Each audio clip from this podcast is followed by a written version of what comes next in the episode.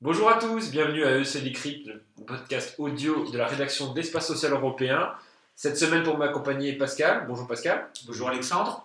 Pascal, on a retenu deux actualités cette semaine. Le premier, ce sont les chiffres sur la fécondité en France en 2016.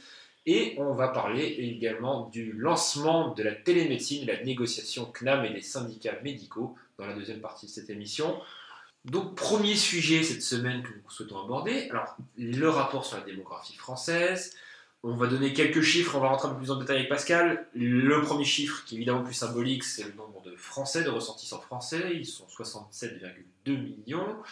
Sur les naissances, on, nous avons atteint euh, le score de 767 000 bébés nés en France en 2016. Enregistré. Enregistrés, oui, c'est vrai qu'il y a Par une l'état civil. Enregistrés par l'état civil. Ben justement, Pascal, on va peut-être pas parler déjà de l'état civil, mais on peut parler déjà des naisses. Oui, tout à fait. Comment interpréter ces chiffres? C'est- c'est- euh, il- le, le chiffre est à la baisse, tout le monde en convient évidemment.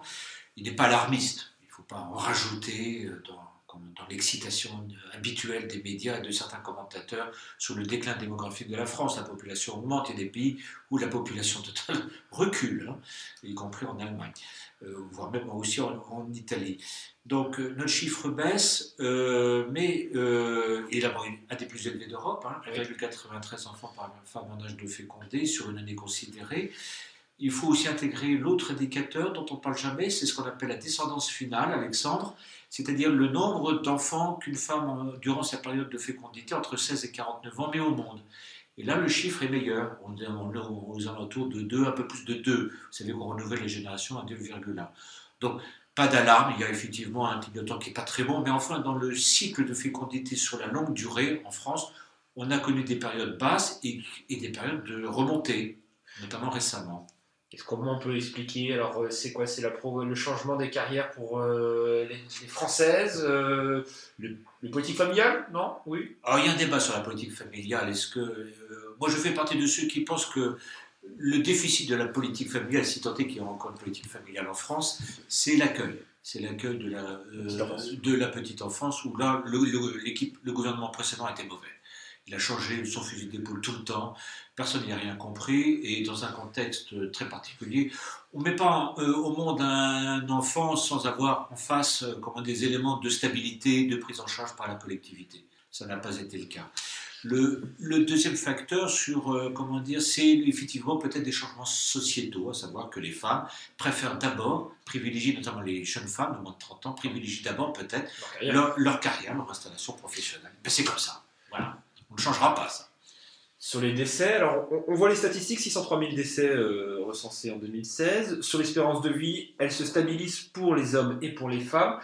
Alors, pourtant, on avait les indicateurs qui disaient qu'on vivait plus longtemps, on vivait même mieux parfois quand on était atteint d'une infection de longue durée, euh, progrès de la science. Cette stabilisation, c'est inquiétant ou non c'est un- On est en phase avec les résultats européens? Ben, Nous sommes d'abord euh, dans un, niveau très élevé euh, d'espérance de vie totale, comme on dit. hein. Euh, on constate effectivement un tassement du progrès de l'espérance de vie chez les femmes, euh, qui est dû à une montée de la comment dire de la mortalité prématurée des femmes, notamment sur les comportements sociaux, le Ah tabac, hein, donc les comportements à risque. Chez les hommes, c'est l'inverse. C'est un bon, c'est une bonne nouvelle. Euh, un recul, un léger recul de la mortalité prématurée évitable chez les 20-60 ans. Donc c'est une bonne nouvelle, euh, voilà. Mais globalement, moi je fais partie de ceux qui sont prudents, euh, en ce sens que, même si nos indicateurs sont très bons, il y a quand même une forme de tassement de l'allongement, euh, comment dire, euh, de l'espérance de vie sans fin, quoi. Hein, L'idée qu'on va tous être centenaires, il y aura des centenaires, tant mieux, très bien, hein, mais il ne faut pas non plus rêver. Je crois qu'il y a là un domaine euh, euh, scientifique, médical, biologique, euh, qui mérite peut-être un peu plus de prudence de la part chez certains commentateurs qui vont peut-être un peu vite en besogne.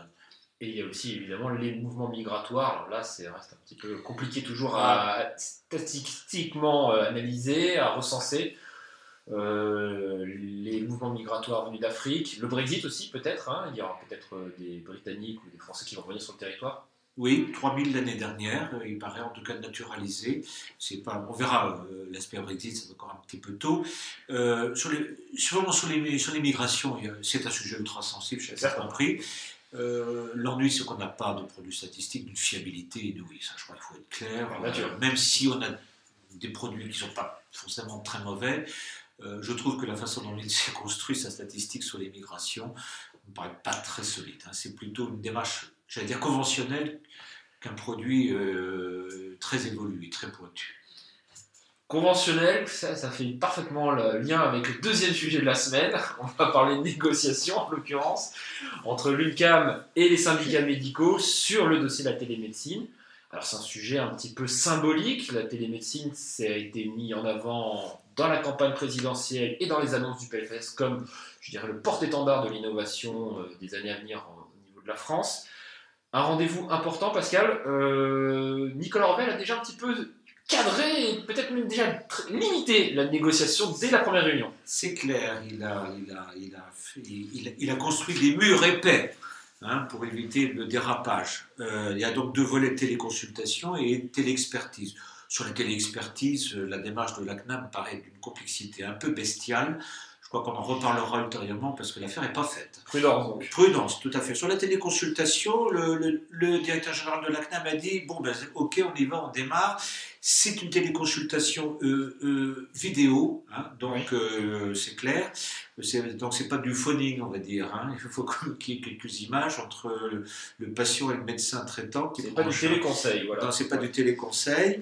Euh, la tarification, bah, c'est les, valeurs des actes médicaux cliniques, c'est-à-dire le C à 25 et le CS à 28 euros.